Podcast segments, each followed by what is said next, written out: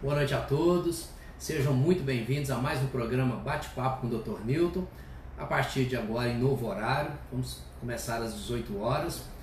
É, o tema de hoje que nós iremos falar é sobre endometriose. Mas antes de entrar no nosso tema, eu quero inicialmente aqui antecipar os parabéns a todas as mulheres, né, principalmente as mulheres que nos assistem aqui no programa, que sempre participam conosco, que me acompanha na página, que a gente está sempre aí conversando, trocando informações, tirando dúvidas, uns aprendendo com os outros. É, porque no domingo é o dia que se comemora o Dia Internacional da Mulher. Sabemos que Dia da Mulher são todos os dias. Nós temos que cuidar, proteger, apoiar as nossas mulheres, mas que, sabemos que elas são todas muito fortes também. Mas ter um dia, ter um dia especial para a mulher, né, um dia para se comemorar o Dia Internacional da Mulher, o dia 8, um dia que marca as lutas das mulheres, as conquistas, e sabemos que ainda temos muito para avançar, muito que conquistar. E aqui pode contar comigo, além de médico ginecologista, estou parlamentar na Câmara de Vereadores de Belo Horizonte e aqui também eu luto para manter os direitos e para ampliar os direitos de todas as mulheres. Então, aqui as mulheres têm um aliado. O Dr. Newton é um parceiro e aliado de todas as mulheres. Contem sempre comigo. Bom, relembrando aqui o funcionamento do nosso programa, na primeira parte do programa eu falo, trago explicações sobre o tema do dia, o tema que nós vamos estar falando, no caso hoje endometriose, e na segunda parte do programa eu respondo as perguntas que vocês já podem enviar.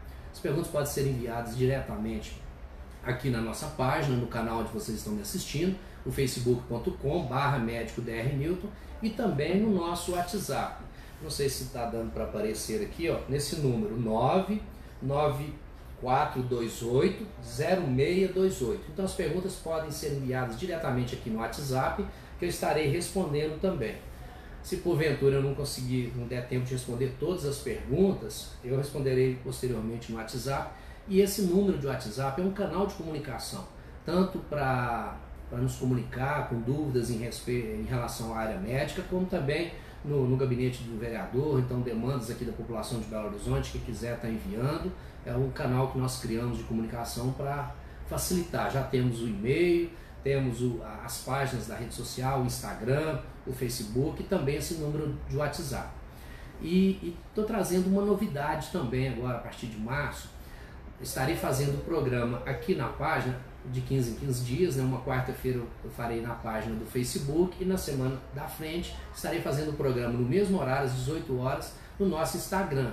É, Instagram é arroba drnewton. Então podem me acompanhar no Instagram também. Na próxima semana estarei lá no Instagram e você pode seguir a nossa página que nós estaremos falando de um outro tema. Estarei na segunda-feira divulgando qual será o novo tema que nós estaremos falando. E peço, como sempre, que nos ajudem a divulgar o programa, que divulguem, é, compartilhando aí agora, quem está nos assistindo, se já puder compartilhar na sua página o programa, que vai atingir mais pessoas, nós vamos poder estar ajudando um número maior de pessoas.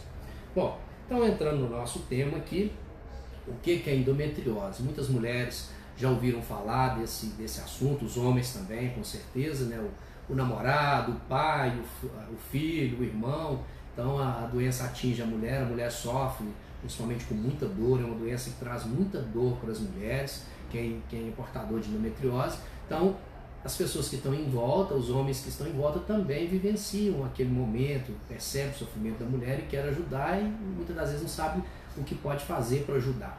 Então o objetivo aqui é trazer informações sobre essa doença para que as mulheres possam se cuidar, não precisa ficar sofrendo sem um tratamento. Então é uma doença que tem um tratamento, que melhora muito a qualidade de vida das mulheres. Uma cura definitiva é, ainda não existe um medicamento que dá a cura, mas que traz muitas melhorias. Estarei falando mais à frente do, de como é, de como evolui. E quando a mulher entra na menopausa, na maioria das mulheres a doença aí sim realmente ela, ela acaba, mas em algumas outras, infelizmente, ela pode persistir mesmo na pós-menopausa.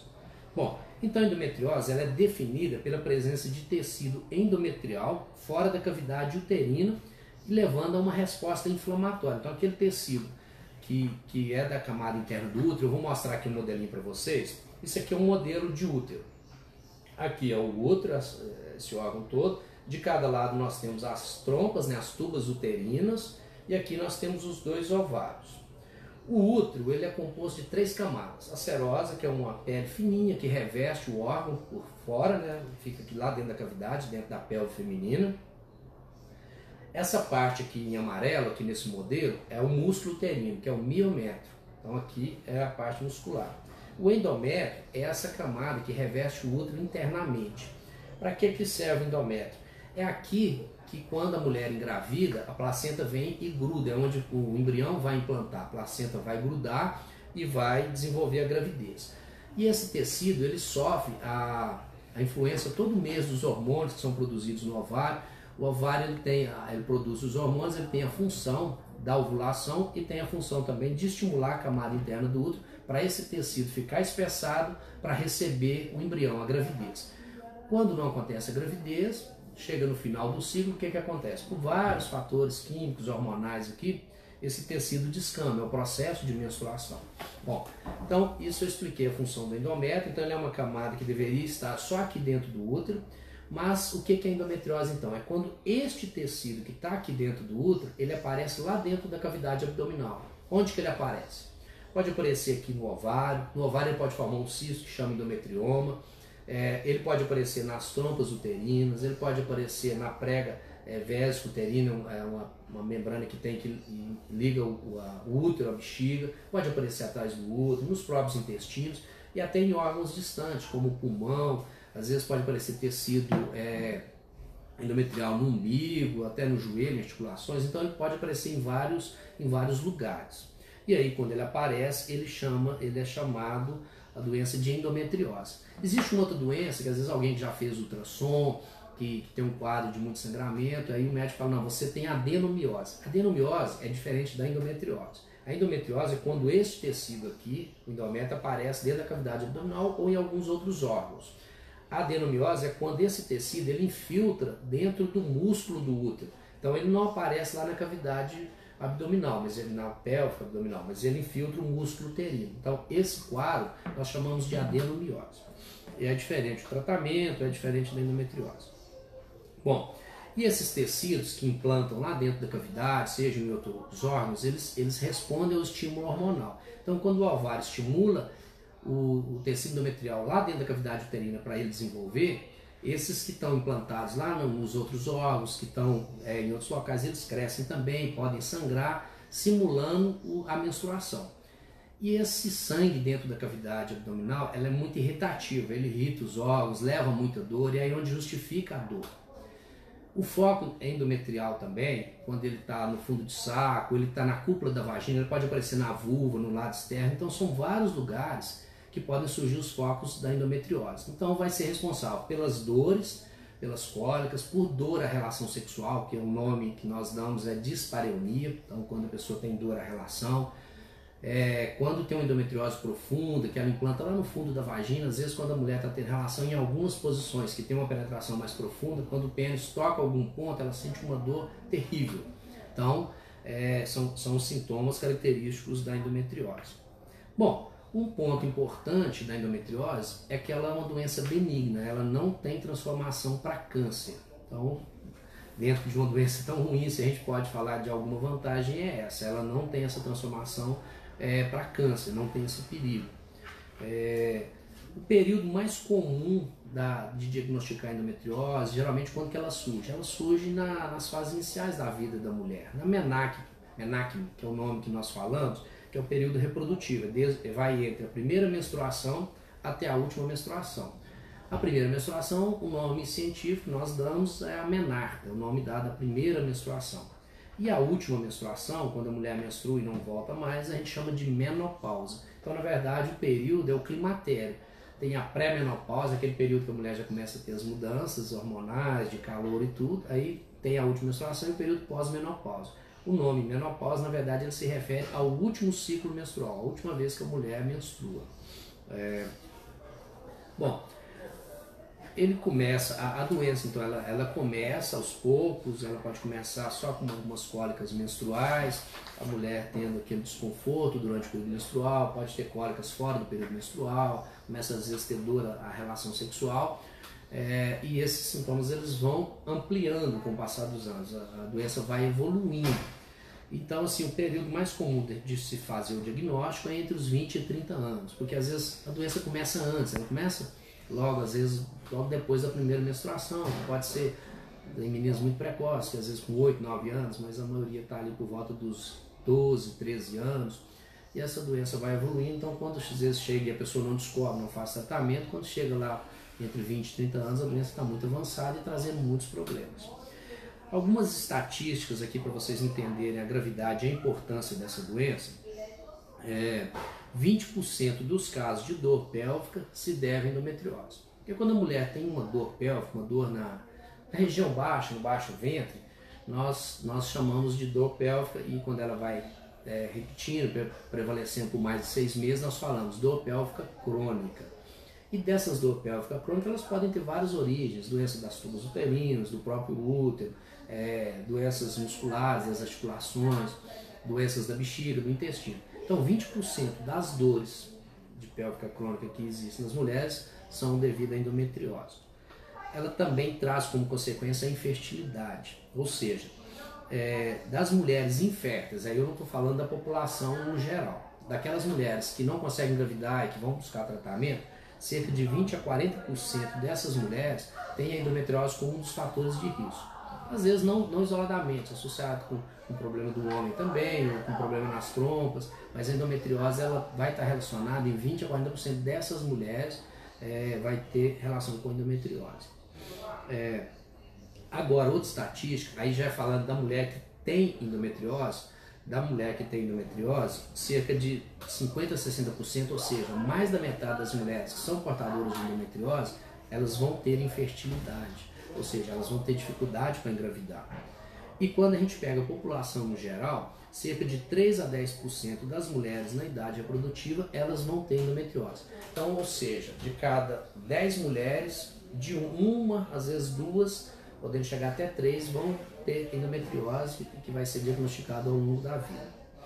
É, bom, os locais mais comuns da manifestação, eu já falei aqui, são os ovários, a, a, o fundo de saco né, do, do, posterior, que é onde tem uma membrana, que é o peritônio, que liga o útero ao intestino, né, que é o ligamento do útero saco, que é a parte posterior, é, as tubas uterinas e também tem o órgão de distância, como é o caso dos pulmões que a pessoa pode desenvolver. Bom, tem um caráter hereditário, às vezes a pessoa pergunta, ah, mas se a minha mãe tinha, minha irmã, é, eu tenho chance? Tem. Então, quando é um parente de primeiro grau, mãe, irmã, a chance de você ter a doença aumenta muito. Tem esse traço hereditário. Agora, se é a sua avó, sua tia de segundo grau, uma prima de segundo, terceiro grau, aí a chance já diminui muito, você fica no risco da população comum. Mas quando a irmã e a mãe, que é parente de primeiro grau, aumenta muito as chances de você também ser portadora da doença. Bom, é, algumas outras características que já foram estudadas e observadas. É o perfil da mulher que, que é mais comum ter endometriose. Mulheres com ciclos menstruais curtos. O que, que é o ciclo curto? Que tem uma, um menor intervalo entre uma menstruação e outra. Como que a gente calcula o ciclo? O ciclo menstrual ele é contado a partir do primeiro dia da menstruação ao primeiro dia do ciclo. Então ele vai daquele dia até o dia que antecede a próxima menstruação, porque o dia que começa a próxima já é um novo ciclo. Na mulher, esse ciclo normal, ele varia de 21 dias, é o mais curto que tem, até 35 dias, que é o mais longo. Com esse intervalo de uma menstruação para outra, entre 21 e 35 dias, são ciclos normais, então não tem doença nisso. Só que uma tem um ciclo mais curto, uma tem um ciclo mais longo, mais longo. A média das mulheres, e quando usa pílula, usa anticoncepcional, é, são ciclos de 28 dias. Né? Então, a cada 28 dias, a mulher vai iniciar uma nova menstruação. Então, aquelas mulheres que têm ciclos curtos, de 21, de 22, ela tem um risco maior do que aquelas que têm de 30, 35 dias. Aquelas mulheres que menstruaram muito cedo, menarca precoce, com 8, 9, 10 anos, ela tem um risco maior para ter endometriose do que as mulheres que menstruaram já com uma, uma idade maior. As mulheres também que deixam para ter o primeiro filho mais tarde, que demoram a engravidar, elas aumentam o risco de desenvolver endometriose. Bom, por que, que acontece endometriose? Aí você me pergunta, mas por que, que eu começou essa doença? Qual que é a origem? Ainda não está muito bem definido. Existem algumas teorias que tentam explicar a origem da, da, da endometriose, por que, que esse tecido aparece lá na cavidade uterina. Uma primeira teoria é da menstruação retrógrada, ou seja, quando a mulher vai menstruar, o útero está lá na cavidade abdominal e essa parte aqui do colo fica dentro da vagina. Então, esse tecido vai descamar, ele vai escorrer, cair na vagina, o fluxo menstrual vai sair, vai colocar no absorvente e tal. Aí, esse ciclo, esse fluxo, ele, ah, quando é a menstruação retrógrada, que é falada, esse sangue vem pelas tubas uterinas e vai cair dentro da cavidade. Então, essa teoria prega que quando a mulher menstrua, vai esse sangue voltar, cair dentro da, da cavidade e esse tecido vai implantar nos órgãos ali. Também durante um, uma cirurgia, tipo uma cesariana, uma retirada de mão, cirurgias que abrem o útero, pode cair tecido é, e, e aí teria esse implante. Então, isso seria uma forma de explicar.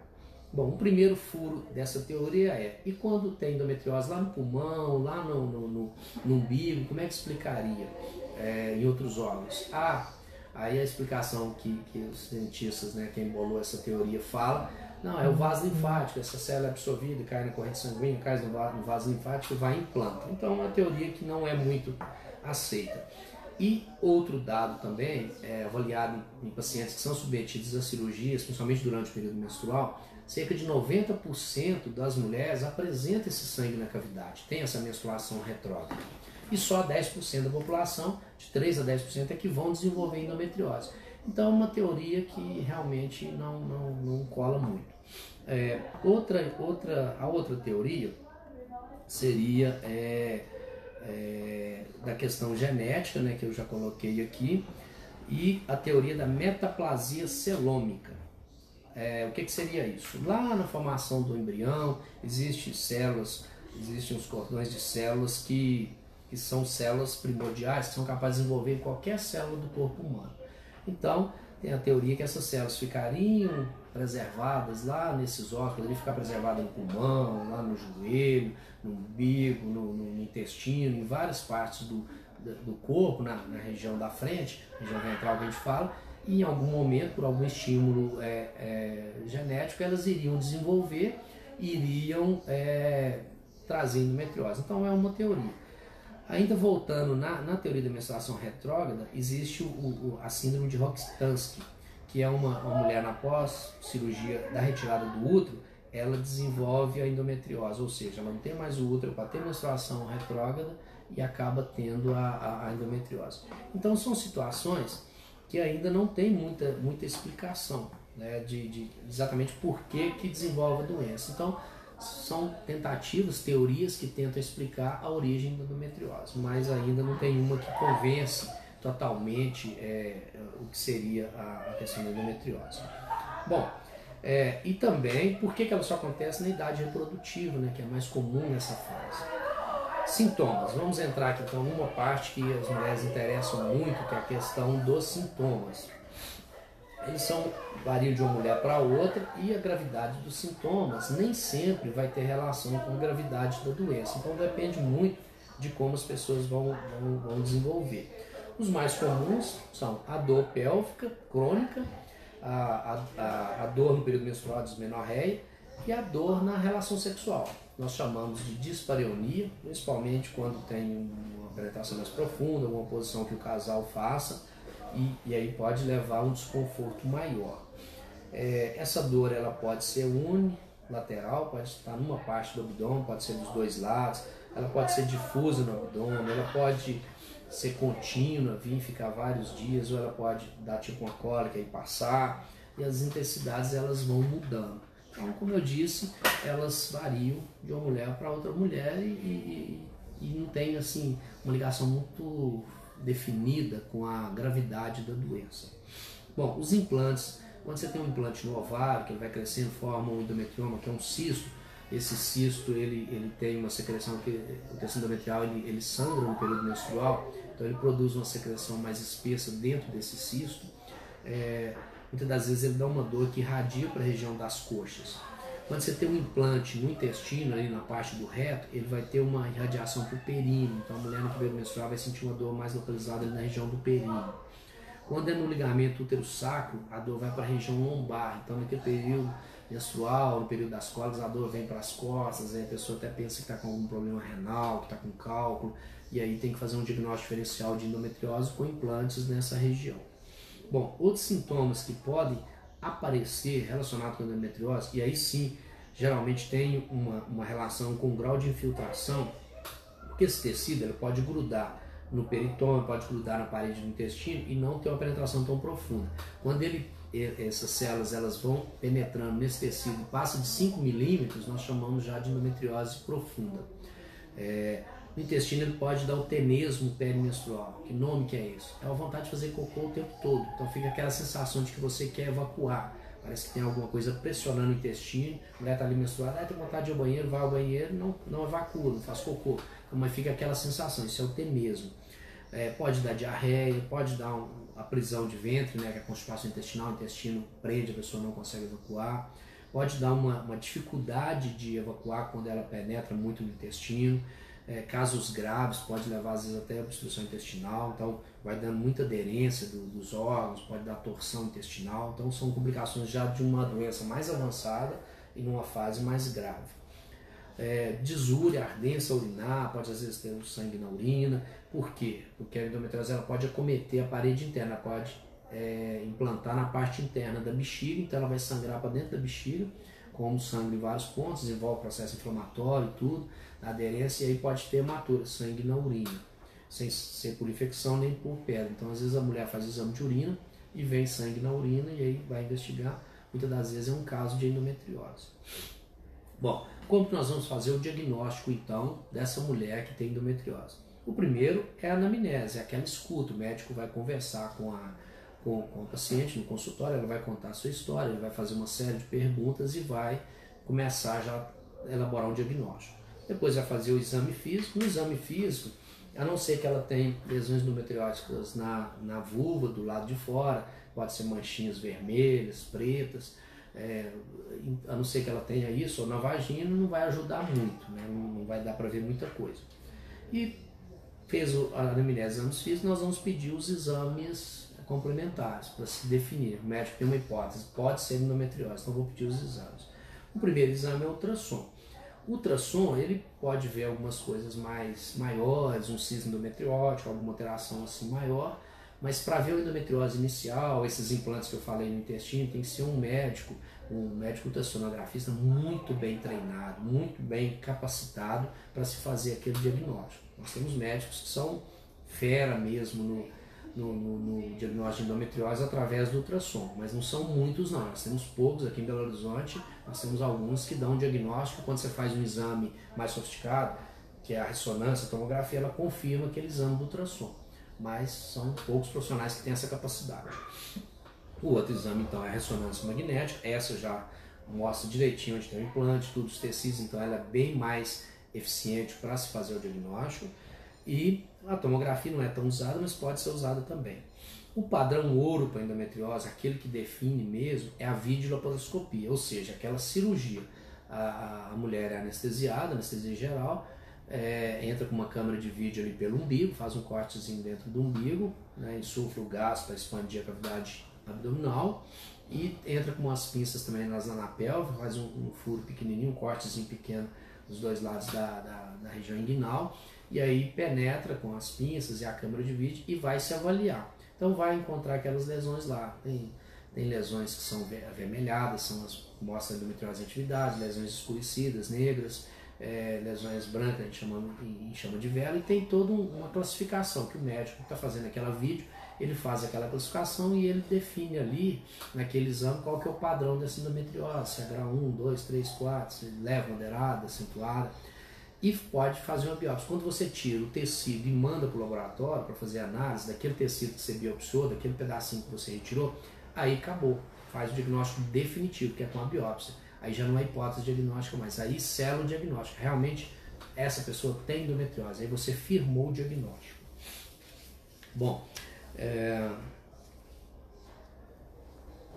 outros achados né, dos cistos do ovário, do peritônio, é, geralmente tem um processo inflamatório ali, porque quando aquele tecido ele sangra junto do período menstrual, ele leva uma reação daquela cavidade, porque não deveria, aquele tecido não deveria estar ali. Então ele é um, é, deixa de ser entre aspas, um corpo estranho. Não é um corpo estranho porque ele faz parte do corpo da mulher, mas ele está no lugar errado, um tecido ectópico que nós falamos. Então ele leva é, produção de sangue leva um processo inflamatório. Que processo inflamatório, com as células da inflamação, aquilo tudo ali faz com que depois tenha aderência. Quando você não tem um machucado, não tem um processo inflamatório, depois não tem uma cicatriz, então começa a formar cicatrizes dentro da cavidade.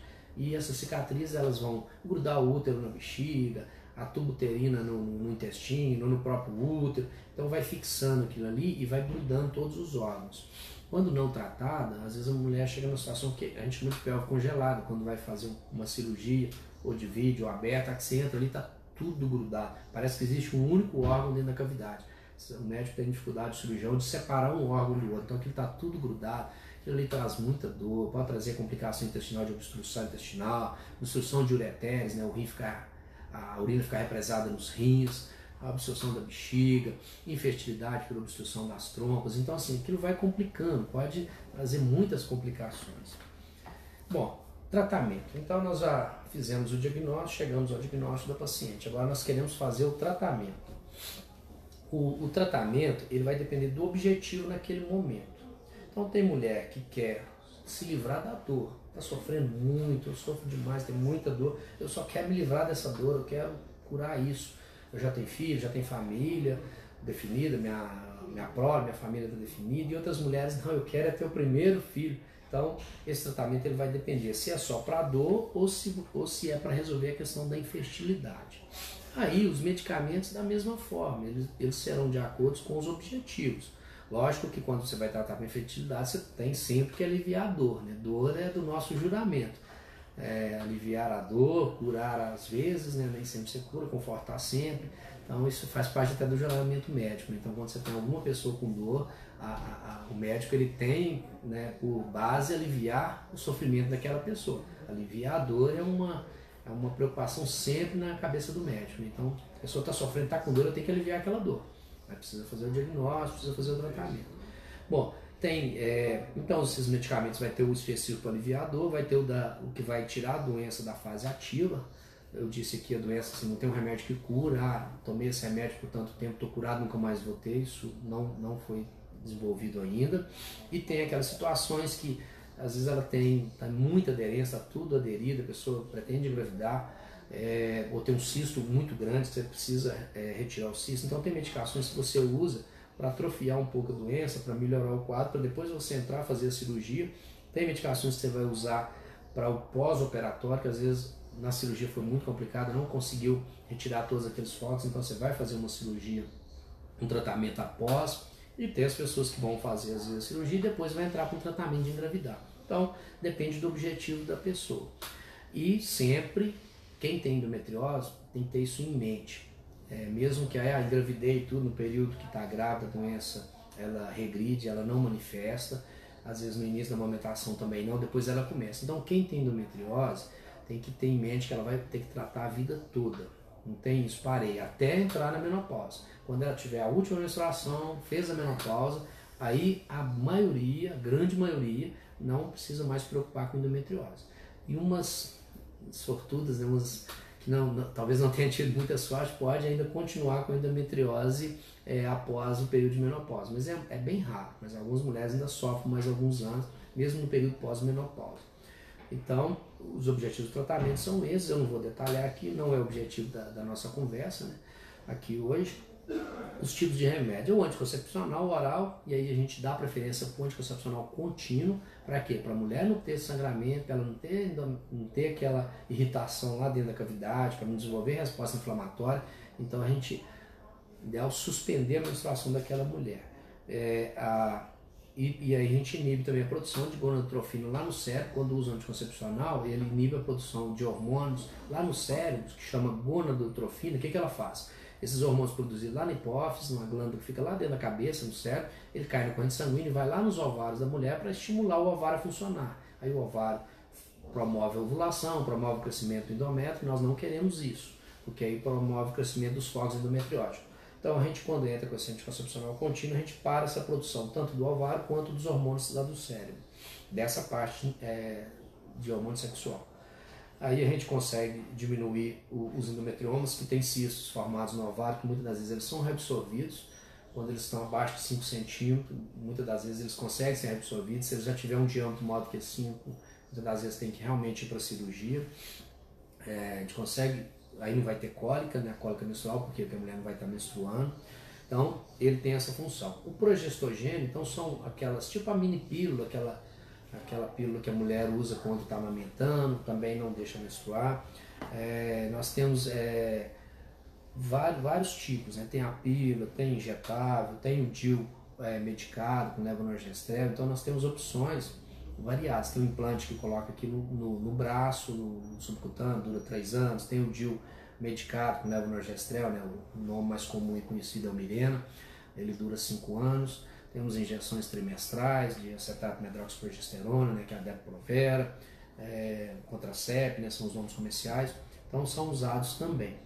E a ação desses progestogênios, eles vão inibir esse implante de crescer, inibe também, o progestogênio ele tem uma função que ele inibe o desenvolvimento dos vasos sanguíneos, a angiogênese, que é, que, é, que é o nascimento de mais vasos sanguíneos, podem sangrar dentro da cavidade, então ele é importante também, é, ele tem mais essa função. É, Aí nós temos os análogos de GNRH, é um já mais sofisticado, é injetável, bem caro esse tratamento, e ele coloca a mulher no estado como se estivesse na menopausa, então ele já tem uma ação mais central, então ele paralisa completamente todo o funcionamento do ovário. Porque quando você está usando os outros hormônios, eles ainda, o ovário produz um pouco e tudo, tem um certo escape, mas esse aqui, quando você usa a mulher, tem mulheres que sentem onda de calor, fogacho, mas ele só pode ser usado até seis meses. Então, ele vai ter indicação em alguns casos, quando a mulher vai iniciar tratamento de fertilidade, é, algumas situações pré-operatórias. Não é um tratamento que a gente vai poder usar por muito tempo. Então, o limite, né, geralmente duas injeções, dura, ela é trimestral, dura até seis meses. É, leva perda óssea, né, pode, pode ser um fator indutor de osteoporose.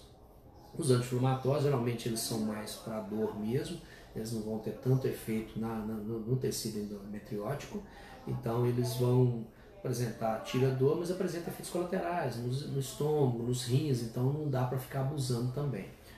E tem o tratamento cirúrgico. O tratamento cirúrgico, ele também tem muito a ver com, com o que a pessoa é, quer para frente, né? se ela pretende ter filho ou não. Ah, muitas das vezes, se você tem um cisto endometriótico, é, você vai fazer a cirurgia, tem, tem opções de ir lá e apenas cauterizar, queimar com bisturi elétrico esses focos de endometriose, então queima aquele tecido, na esperança de que ele não retorne. É, você pode tirar o cisto ou fazer sua abilação que fala, queimar aquele cisto ali, mas pode voltar. Mas também, se você fazer a retirada, você pode tirar, retirar muito tecido ovariano, a pessoa ainda quer ter filhos. Então, são situações que, que tem que ser muito pesada naquele momento da, da cirurgia ali. Tem que ser muito bem avaliado para se tomar qual é a, a, decisão correta, qual é a melhor opção de tratamento para aquela pessoa. Então, a doença, como ela é individual, varia de uma mulher para outra, o tratamento tem essas linhas básicas, mas ele também varia de uma, de uma mulher para outra. Né? Bom. bom, tem os casos de dor também, de endometriose severa, aí já, já são situações é, mais diferente, que às vezes precisa de medicação mais forte, muitas das vezes realmente tem que ser feito tratamento cirúrgico, e aí vai depender, ter essa, essa definição do, do, grau, da importância da doença, vai depender daquela classificação é, dos exames que foram feitos, ultrassom, ressonância, da laparoscopia diagnóstica também, para ver onde está infiltrando, então isso tudo vai, de, vai depender de que ponto que está a doença para se fazer o planejamento e ver qual realmente é o melhor tratamento. Bom, são cirurgias que têm risco de complicação. Quando você tem uma doença que ela está infiltrando o intestino, se você às vezes vai fazer uma cauterização, você pode perfurar aquele intestino. Então isso é uma complicação, cai fezes na cavidade, a cirurgia pode evoluir com, com infecção, com peritonite, com muita complicação. Mas quando a doença não é tratada também, aquele intestino aderido ali, o intestino tem movimentos né, para empurrar o, o alimento o bolo, e depois o bolo fecal. Então, esse movimento do intestino, se tem aderência, ele pode ter uma torção, a pessoa entrar num quadro de obstrução intestinal e tem que operar de emergência. Algumas situações está muito aderido, aquele tudo ali, às vezes é, um cisto roto também, às vezes o médico, o cirurgião precisa retirar uma parte do intestino. Tem situações que a mulher tem até que usar uma bolsa de colostomia por algum período, resolve aquele problema todo ali, depois ela, ela faz a cirurgia para recolocar a bolsa. Então, são, são situações que, que podem acontecer, são as complicações. Hum, e, e, tem situações também que às vezes a, a, a, retirada do útero e do ovário é uma indicação. Então, quando mulher já tem a, a, a prole definida, o número de filhos, às vezes se indica essa cirurgia. Bom, então é basicamente isso, né? O que eu queria estar trazendo aqui para vocês é falando dessa doença que é uma doença realmente incapacitante, atrapalha o trabalho, atrapalha o lazer, atrapalha a vida da mulher, atrapalha a, a vida sexual, pode atrapalhar na, na, na, na, concepção de ter seus filhos, então é uma doença importante que onde o principal sintoma realmente é a dor, traz sofrimento, a mulher portadora de endometriose, aquela dor, aquele sofrimento ali, aquilo influencia no seu estado psicológico também, o lado emocional da mulher, a mulher passa a ter às vezes dificuldade até de relacionamento, então é uma doença bem complicada que ela impacta muito a vida das mulheres. Então, o objetivo é trazer essa informação, mostrar para vocês quais são os principais sinais, sintomas. Então, a mulher que está ali sofrendo muito com cólica menstrual, que tem cólicas com frequência, alguns outros sintomas ali naquela região pélvica, procurar o seu ginecologista, fazer uma avaliação, relatar para ele a importância da dor, falar, olha, não é uma cólicazinha menstrual. Às vezes, infelizmente, tem médicos, até médico ginecologista fala, ah, a cólica faz parte da vida da mulher, ter cólica é normal, é coisa de mulher. Não, não é. É sofrimento e pode ser uma doença mais grave. Então, se você tem cólica, tem incômodo, tem desconforto, vale a pena fazer uma avaliação mais detalhada, conversar com o médico, falar, não, essa cólica me incomoda de verdade, é um problema que eu preciso resolver, e aí fazer essas investigações para se fazer um diagnóstico. Porque pode acometer até 10%, então é um número bem alto na população. De cada 10 mulheres, uma pode estar com endometriose. Então, é de 3 a 10%, né? Então, de cada 10, uma, é isso mesmo, de cada 100, 10. É, esse é o objetivo, então, do nosso bate-papo aqui, trazer essas informações, ok? Bom, Agora eu vou responder aqui as perguntas, né, algumas perguntas que já chegaram. Minha assessoria está trazendo aqui algumas perguntas que vocês mandaram na página e vou pedir assessoria para trazer, olhar no WhatsApp também, trazer para ver se tem perguntas para eu tá, estar aqui também respondendo para vocês todas as perguntas. É, e como sempre faço também, eu gosto de falar que algumas das pessoas que estão nos acompanhando.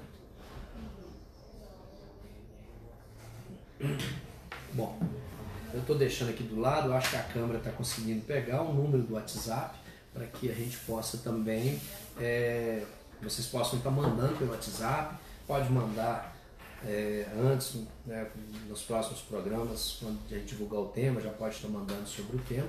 Responda também perguntas que não sejam o tema, relativos ao tema, se tiver alguma pergunta aí que está querendo fazer, eu tendo conhecimento, será um maior prazer responder. Caso alguma pergunta que eu não saiba a resposta, eu vou pesquisar e, e posteriormente eu respondo também. Bom, Luciene Oliveira, boa noite, doutor Nilton. O senhor desapareceu daqui, saudades.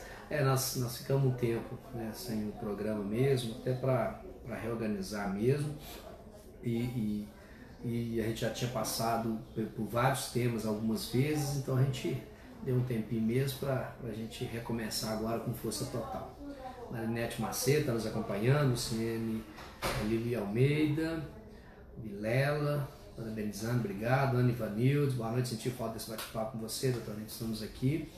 Tami Carolina, Dara Oliveira, Juliana Rezende, muito bom saber sempre mais, com certeza, Juliana, informação, conhecimento não ocupa espaço, então quanto mais informação podemos é, a gente conseguir ter, mais conhecimento, isso é importante para a nossa vida, então muitas das vezes talvez alguma informação a gente não vai usar para a gente, mas a gente pode ajudar uma pessoa, orientar uma pessoa, então é sempre bom, importante. Eu gosto de compartilhar, aprender também com vocês e compartilhar um pouco do, do que eu sei também. Cláudia Maria aqui comentando, aqui marcando a Patrícia Gomes, importante, isso mesmo, fala com as pessoas. Fabrício aqui mandando boa noite, Marcinha Souza. Marcinho falando que tem, que é horrível, com certeza, traz sofrimento mesmo. Marco Aurélio aqui assistindo, dando esperança. Eu agradeço em nome de todas as mulheres e dos homens também pelo seu retorno. Obrigado, Adriana. É um prazer, uma grande amiga nossa, sempre participou do programa. Obrigado por estar aí participando.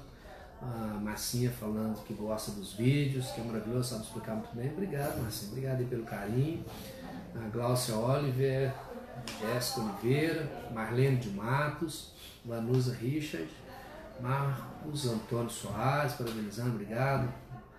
Zan Coelho, boa noite, doutor Nildo, sou do Teoflotone, Minas Gerais, bacana, um abraço aí para o pessoal do Teoflotone. Tem um grande amigo aí de Teoflotone, cidadão honorário de Belo Horizonte, doutor Aguinaldo, é um amigão nosso, que um ginecologista renomado, atualmente nosso presidente da, da FEBRAS, Federação Brasileira da Sociedade de Ginecologia Obstetrícia, é professor da FMG, é, então cidadão de Teoflotone. Um abraço aí para toda a população de Teoflotone. Márcia Fagundes, estou com continência urinária, o urologista me passou a retemir e falou que não precisa fazer cirurgia. Sim, Márcia, tem algumas questão da incontinência urinária, geralmente, não sei se você chegou a fazer aqueles andouro dinâmica, é, muitas das vezes é, uma, é um problema da bexiga mesmo, de contrações involuntárias, o músculo da bexiga começa a contrair é, fora de momento, porque o músculo da bexiga é o seguinte, ele relaxa para a bexiga encher de urina, tá? a bexiga tem um movimento relaxado, o esfíncter é que fica contraído. Então, quando a pessoa vai urinar, as forças se invertem. O esfíncter da, da, da bexiga, né, da uretra, ele relaxa e o músculo da bexiga começa a contrair para empurrar a urina. Então, muitas das vezes, a mulher começa, questão neurológica, por algum motivo, o músculo da bexiga começa a ter contrações involuntárias, fora da hora. A mulher não está tentando urinar e o, útero, e o músculo da, da bexiga está contraindo e começa às vezes a perder a urina sem querer. E muitas das vezes só com medicamento resolve mesmo, não precisa de cirurgia. Bom, é, Dara Oliveira enviou uma pergunta. Doutor, vou fazer uma tomografia amanhã. Dá para ver se tem endometriose? Sinto dor diariamente há mais de um ano e meio. Fiz colonoscopia e deu normal. Bom sinal, sua colonoscopia deu normal. Sinto a dor muito forte na barriga, no local, sobre o intestino mesmo. Olha, pode ser, pode ter, e a tomografia ela vai trazer. A ressonância é melhor que a tomografia, mas ela vai te trazer os tecidos e, e, e pode te dar uma, uma sugestão boa, né? Dependendo do que der na sua tomografia, se caso ela não diagnosticar e você continuar com a dor, talvez é, valha a pena você fazer a ressonância, fazer um ultrassom, de repente, com um médico mais conceituado para fazer o diagnóstico da endometriose, né? alguns médicos são bem, bem especialistas.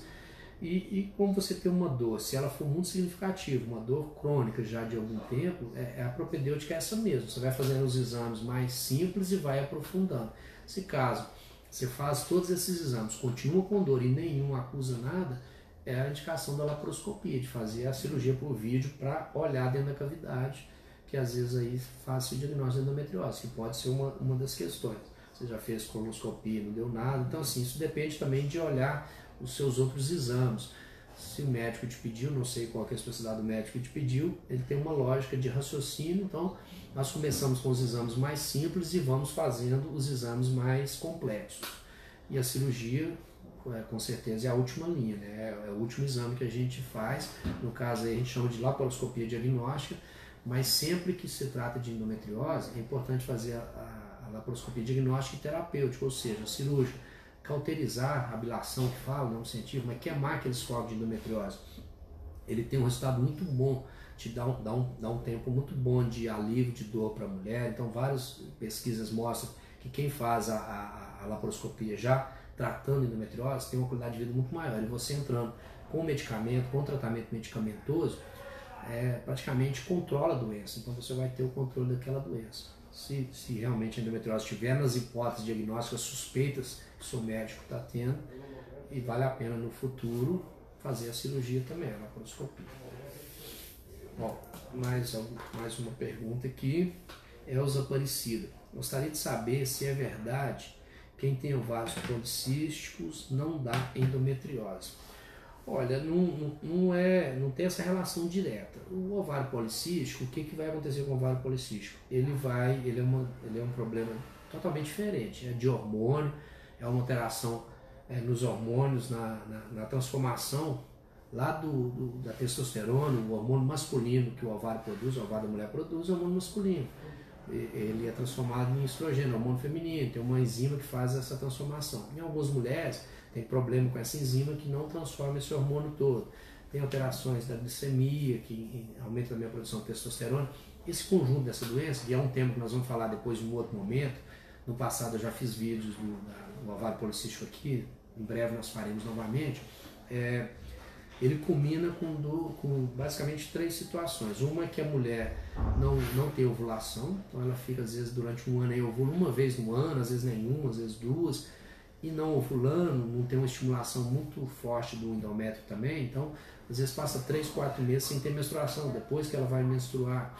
Então é um quadro que se você entendeu a explicação que a endometriose, os tecidos estão lá dentro da cavidade, precisa de estímulo hormonal para desenvolver, sangrar, então realmente vai ter menos efeito.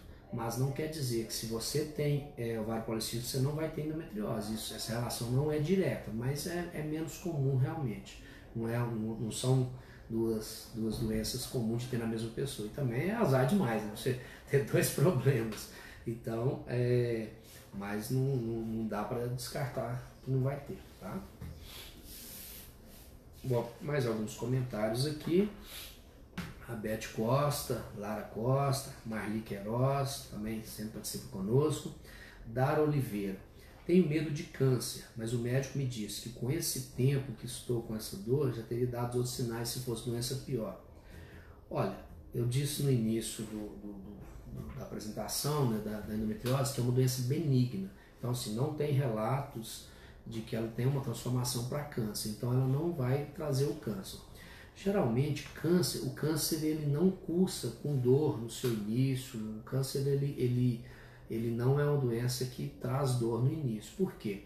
O câncer é uma célula da pessoa, né, aí depende do órgão onde esse câncer começou, é uma célula que sofre uma alteração no seu, no seu material genético, no seu núcleo, né, metaplasia, displasia, então ela vai sofrendo alterações e ela começa, essa célula começa a se multiplicar desordenadamente.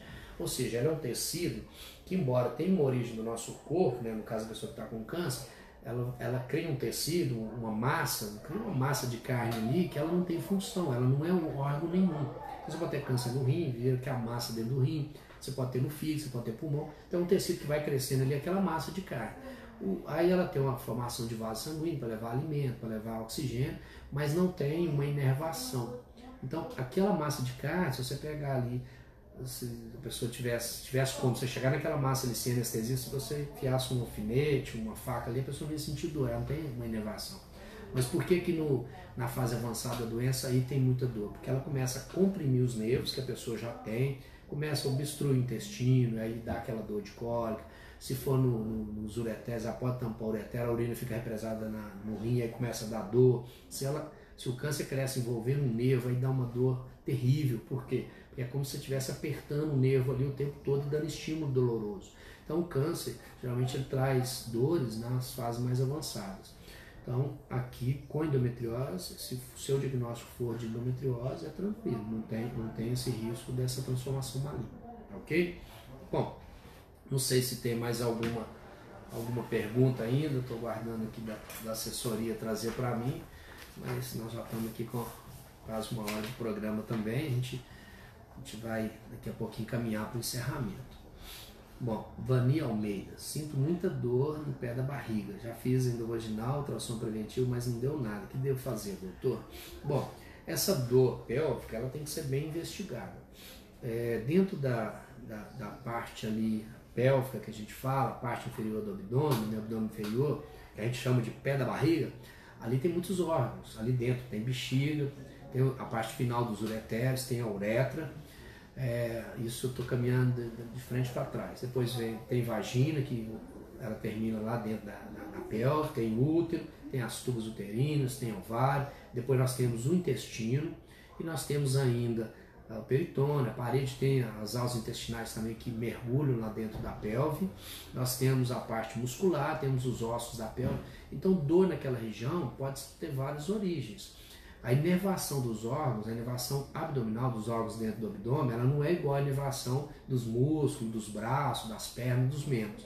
Se uma formiguinha picar aqui no, na minha mão nesse local, eu sou capaz de vir com o dedo e falar, machucou aqui. Se eu machucar em algum lugar aqui, é uma agulha, você vai tomar uma injeção, você consegue sentir a dor naquele lugar. Dentro da pelve, não. Às vezes você está com uma, uma infecção do lado direito, apendicite. Às vezes a pessoa está com uma inflamação do apêndice, do lado direito, muitas vezes a dor está esquerda. No início da, da inflamação, você começa com a dor lá, você acha até que é o estômago, aí dá náusea, vonta, aí a dor vai descendo. Então é difícil localizar exatamente onde que está o problema quando a dor é na cavidade abdominal ou na cavidade pélvica. Então, quando a pessoa tem essa dor crônica, tem que ir por eliminação. Então o médico, a anamnese é importantíssima. Aquela conversa que o médico vai fazer com você, vai te perguntar tudo, ele vai te perguntar várias informações sobre o aparelho urinário para ver se tem alguma coisa que pode ser da urina, vai te perguntar da questão ginecológica, se tem alguma coisa alterada na parte ginecológica, na parte intestinal, olhar, fazer perguntas também sobre a questão muscular, abdominal. Então são, são vários pontos que podem ser responsáveis por essa dor. Então você precisa de um médico bem atencioso que vai conversar com você direitinho e ver quais os exames que, que são necessários que você possa fazer para se fazer o diagnóstico. Então muitas das vezes os exames fazem normais, mas se você sente a dor, algum problema tem. Né? Então o importante é a pessoa não ficar sentindo dor. O que a gente quer é que a pessoa não tenha dor, ok? Bom, mais um, um comentário aqui para a gente já caminhar para o nosso encerramento. A Nininha Souza, boa noite, doutor Nilton, que alegria ver novamente essa live. Que super explicativo para nós mulheres, parabéns. Obrigado, Nininha, obrigado aí pelo carinho. Conto sempre com a sua participação nesse novo horário, né, às quartas-feiras às 18 horas. Então, nos ajuda a divulgar, nós vamos aumentar a divulgação também. Lembrando que nós vamos alternar. Uma semana nós vamos fazer no Facebook, na nossa página, facebook.com.br médico. Na outra semana nós vamos fazer no Instagram, arroba Dr. Newton. Tô na dúvida se tem um pontinho no meio, mas não tem não. O Instagram ele escreve direto. É Dr. Newton sem um ponto no meio. É arroba Dr. Newton. Esse é o Instagram. Então quem ainda não me, não me segue lá no Instagram, siga no Instagram para acompanhar as lives na, quartas-feiras. Eu acho que no Instagram ainda não descobri se tem como deixar o vídeo postado. No, no, no Facebook tem. No Instagram estou estudando ainda, sou novo no Instagram, mas eu acho que tem como deixar o vídeo lá também mas quem puder assistir ao vivo, porque ao vivo a gente interage, você pode me mandar as perguntas e a gente vai, vai trocando informação aqui ao vivo. Marli Queiroz também que agradecendo pelas dicas, eu que agradeço, Marli, pela participação, e aqui lembrando o nosso zap. Então esse zap aqui você pode mandar 99428 0628. Pode mandar suas dúvidas, suas perguntas, não só na hora da live, no dia, em qualquer outro momento, precisar tirar alguma dúvida, mandar alguma informação. Nem sempre eu consigo responder de imediato, porque, igual todo mundo, eu trabalho também muito. Trabalho no consultório, estou lá na parte da manhã na Clínica Médica Rocha Rodrigues, no bairro São João Batista, né, que é patrocinador aqui também do nosso programa. É, tenho plenário nas tardes, comissão de saúde, então estou sempre aí correndo muito, plantão na maternidade na Betim. Voltei a fazer partos, estou é, acompanhando as gestantes, fazendo pré-natal, parto, cesariana, cirurgia ginecológica. Então eu, eu corro um pouquinho, né? A vida é bem agitada, mas é sempre um grande prazer estar aqui com vocês nesse programa, bate-papo, a gente trocando informações, tirando dúvidas. Então conto com a participação de todos vocês sempre aqui, quarta-feira, às 18 horas, tá? Então contribua conosco também divulgando o programa, compartilhando na página de vocês, marcando os amigos, amigas e relembrando todo mundo desse nosso encontro aqui sempre às quartas-feiras, ok? Então, na segunda-feira estaremos aqui divulgando o tema da próxima semana, que será no Instagram, e daqui a 15 dias estaremos novamente aqui na página do Facebook, ok? Então, uma ótima noite de, de quarta-feira para todos vocês. Fiquem com Deus e aguardo todos vocês aqui na próxima quarta. Um abraço e até lá!